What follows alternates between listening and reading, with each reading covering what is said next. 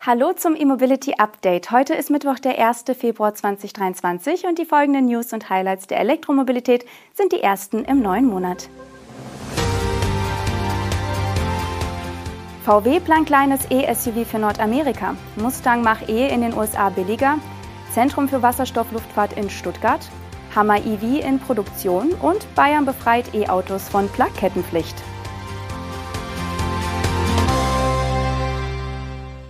Volkswagen will laut einem Medienbericht ein weiteres Elektromodell in Nordamerika produzieren. Und zwar ein kleines Elektro-SUV unterhalb des ID4. Auf den Markt kommen soll das neue Modell angeblich rund um die Mitte des Jahrzehnts. Details zur Technik, dem Namen oder dem Design sind leider noch nicht bekannt. Volkswagen selbst hat zwar bestätigt, dass es Überlegungen für ein solches Modell gibt, aber darüber hinaus keine weiteren Angaben gemacht. Laut dem Handelsblatt soll das Elektroauto entweder im VW-Werk in den USA oder in Mexiko gebaut werden. Die Produktion in den USA könnte durchaus Sinn ergeben, denn zum einen baut VW dort schon den ID4 und zum anderen liegt das US-Werk näher an Kanada. Denn wie die Wirtschaftszeitung weiter schreibt, soll VW bei der laufenden Standortsuche für seine erste Batteriefabrik in Nordamerika einen Schritt weitergekommen sein. Konkret haben die Wolfsburger wohl die kanadische Provinz Ontario im Auge, im Lobbyregister von Ontario sind mehrere Einträge zur VW zu finden, wo es wörtlich um die Untersuchung einer möglichen Produktionsstätte in der Provinz geht. Sogar VW-Chef Oliver Blume wird dort als Lobbyist genannt, weil er in der Sache offenbar mit kanadischen Ministerien den Austausch gesucht hatte. Ontario wäre als Standort für eine Zellfabrik von Volkswagen durchaus logisch, weil auch der Batteriepartner Umicore dort eine Fabrik plant, um Batteriematerialien herzustellen. Das Handelsblatt räumt aber ein, dass die Dokumente noch kein Beleg dafür seien, dass VW tatsächlich in Ontario bauen werde. Einem Volkswagen-Sprecher zufolge wurde bislang keine Entscheidung getroffen. Ford hat die Preise für seinen Mustang Mach-E in den USA zum Teil deutlich reduziert.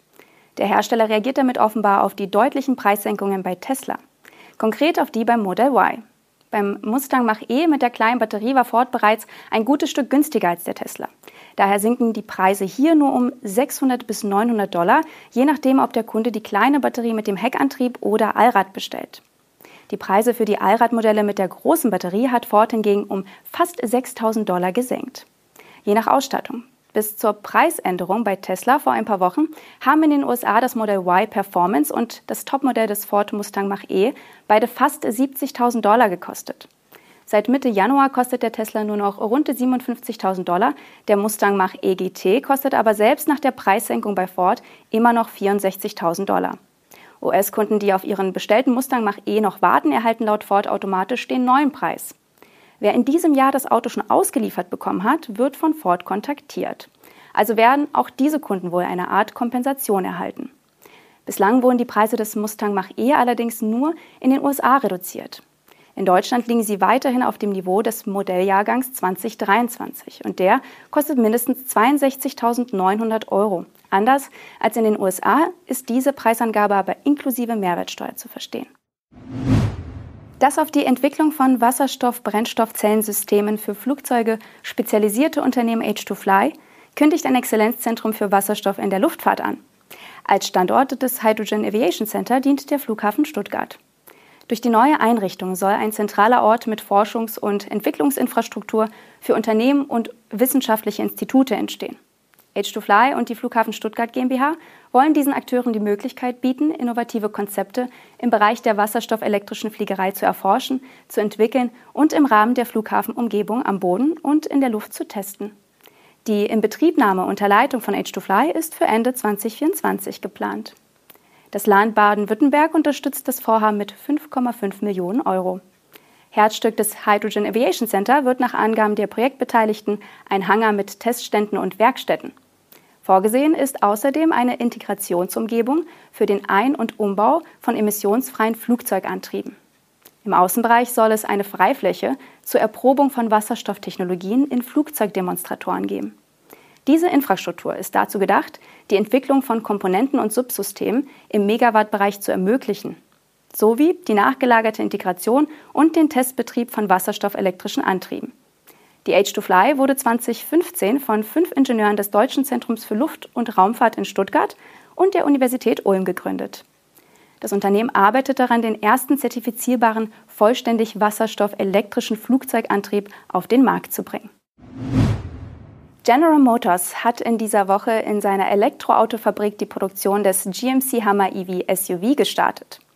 Die Auslieferung der SUV-Version des Pickup-Trucks sollen Ende dieses Quartals beginnen. Vorgestellt hatte die Marke GMC das Hammer SUV bereits im Jahr 2021. Dabei handelt es sich nicht nur um den Pickup mit verkleideter Ladefläche. Das SUV ist mit 4,99 Meter etwas über 50 cm kürzer und hat auch 22 cm weniger Radstand. An der Front sind sich beide Hammer-Varianten sehr ähnlich. Beim SUV ist neben dem Radstand auch der hintere Überhang deutlich kürzer. Als das SUV im April 2021 angekündigt wurde, hieß es bereits, dass diese Version Anfang 2023 in Produktion gehen soll. Was GM nun trotz aller Lieferkettenprobleme der vergangenen Jahre geschafft hat. Das erste Exemplar des GMC Hammer EV SUV, welches am Montag in der Factory Zero in Detroit vom Band gelaufen ist, wurde übrigens direkt versteigert und brachte dabei 500.000 Dollar ein. Das Geld soll an eine gemeinnützige Organisation gehen, welche die Erholung im Freien durch Verantwortungs- und Bildungsprogramme fördert. Und zum Schluss blicken wir noch nach Bayern. Dort hat das Innenministerium einen Vorstoß gestartet, um die Pflicht zur Feinstaubplakette für Elektroautos aufzuheben. Konkret hat das Ministerium nach eigenen Angaben die bayerische Polizei und die Kommunen gebeten, Verstöße wegen fehlender Umweltplakette bei Fahrzeugen mit E-Kennzeichen künftig nicht mehr zu ahnden. Für Bayerns Innenminister Joachim Herrmann ist die aktuelle Regelung nach eigenen Angaben schwer nachvollziehbar. In einem Schreiben seines Ministeriums spricht er sogar von bürokratischem Starrsinn der Bundesregierung. Bayern habe im vergangenen Jahr die Bundesregierung gebeten, die Rechtslage anzupassen, jedoch ohne Erfolg. Jetzt will Hermann die Sache zumindest in Bayern lösen. Mit der Bitte an seine Beamten bei einem Auto mit E-Kennzeichen nichts mehr zu unternehmen. Hermann beruft sich darauf, dass so etwas bei Ordnungswidrigkeiten im Rahmen des Opportunitätsprinzips möglich sei. Wir erinnern uns noch an einen Fall, der erst vor einigen Wochen bekannt geworden ist. Eine BMW-Fahrerin musste 100 Euro Bußgeld und 28,50 Euro an Gebühren bezahlen, weil sie mit ihrem i3 in die Münchner Umweltzone gefahren ist. Mit E-Kennzeichen, aber ohne Plakette. Das waren die Highlights der Elektromobilität am heutigen Mittwoch. Wir sehen uns morgen zum nächsten E-Mobility Update wieder, wenn Sie mögen.